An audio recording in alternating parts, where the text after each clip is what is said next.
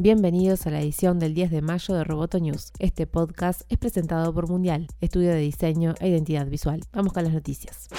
Microsoft y Google celebraron sus conferencias de desarrolladores y demostraron cómo pueden mejorar sus servicios gracias a la inteligencia artificial. En el caso de Microsoft Build 2018, el gigante de Redmond puso foco en las tecnologías de la nube y en la inteligencia artificial. De este modo, Windows será un elemento más del llamado Microsoft 365, que incluye un nuevo Office. Este nuevo sistema abre posibilidades como pestañas de distintas aplicaciones que facilitan el trabajo, timelines para iOS y Android o la aplicación Your Phone, que permite reproducir en el PC el portátil una pantalla espejo de lo que se está viendo en el móvil. Esto funciona también como conexión entre dispositivos. Aunque la inteligencia artificial está presente en casi todos los proyectos de Microsoft, uno de los más interesantes es el IA for Accessibility, un programa de subvención pensado para apoyar iniciativas que usen esta tecnología para idear soluciones para personas con discapacidad. Por otro lado, se anunció que el asistente virtual Cortana ha adquirido una compatibilidad total con Alexa, el asistente de Amazon.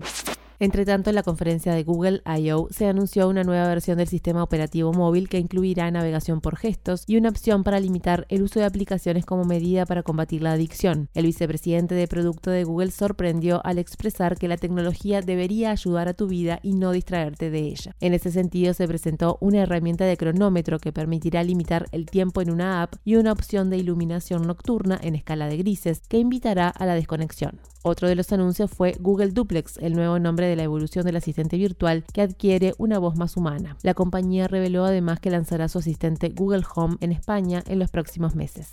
Hasta este jueves se desarrolla en Nueva York el festival de Wall Street Journal denominado The Future of Everything o el futuro de todo, donde 80 oradores exponen sus experiencias o puntos de vista sobre el futuro de diversas áreas. En el evento, la futuróloga cuántica Amy Webb dijo que en el futuro tendremos mucha menos autonomía con la inteligencia artificial, tomando muchas decisiones por nosotros. A su turno, Kate Crawford, investigadora de las implicancias sociales de la inteligencia artificial y cofundadora de la AI Now Institute, habló de auditoría algorítmica y las implicancias sociales del Machine Learning. Cuestiona los datos que se utilizan sobre ti y verifica si hay errores y prejuicios, advirtió, y sostuvo que las personas deben poder auditar los algoritmos de inteligencia artificial, pero el mayor problema es acceder a ellos.